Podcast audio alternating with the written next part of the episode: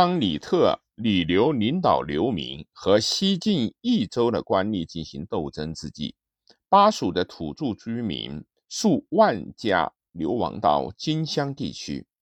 他们到达荆襄以后，由于受到荆襄二州的官吏、地主的歧视和压迫，起义的事情也是不断的发生。蜀人李湘在乐乡领导流民起义。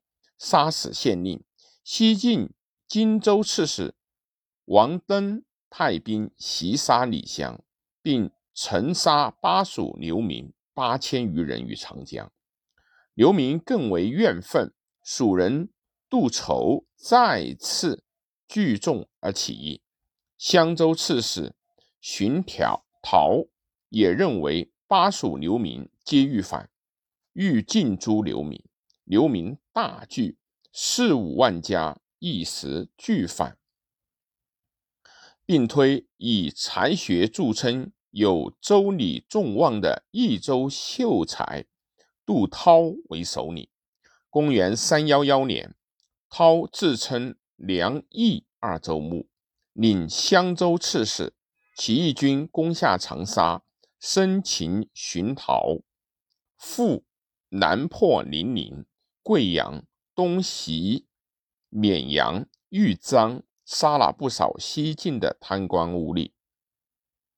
公元三百一十五年，晋琅琊王司马睿命王敦、陶侃集结大军围攻杜涛，前后数十战，涛兵力折损甚多，部将王贡投降官军。涛突围出走，中途病死。这次坚持四年的流民起义也就失败了。以上许多次流民起义，除了极少数在北方发动的流民起义偶然被其领导的大姓所利用，归附了刘聪、石勒以外，其余都有程度不同的积极表现。如在巴蜀地区流民起义中建立起来的陈汉政权，为了取得流民的拥护，采取了轻徭薄赋的措施，而使这一地区在十六国纷扰时代出现了一种稀有的政治清明的局面。至于江、湘、汉、缅流域的许多次流民起义，虽然都没有发展成为大规模的农民起义，但它的意义却更为的深远。因为这个时候进入中原地区的少数兄弟族的反晋运动已经揭开了。不久，西晋在中原地区的统治便完全崩溃了。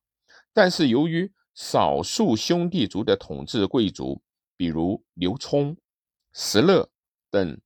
奴役和屠杀汉族人民以及各少数民族人民的缘故，民族矛盾已经上升为主要矛盾，阶级矛盾反而退居次要与服从的地位。这样，在南方流亡南下的北方人民，就以权力来支援东晋王朝在江东建立侨余。政权进行北伐，而东晋的统治阶级也鉴于历次流民运动的巨大威力，而不得不注意对流民生活有所安排。除了减轻赋役以外，还侨立州郡来安置北方流亡南下的人民，并做出优赋等各种办法，因而流民的生产情绪有所提高，从而推动了此后。江南经济建设的巨大发展，在北方情况完全不一样。流徙的人民往往集结在一两个坚持战斗的将领周围，如并州流民数千家集结在起活帅陈武的周围，东郡流民数百家集结在抗胡将领魏该周围，和刘冲。石勒等进行斗争，这时他们的课题已不是推翻西晋王朝，而是与各少数民族统治者做生死的决斗了。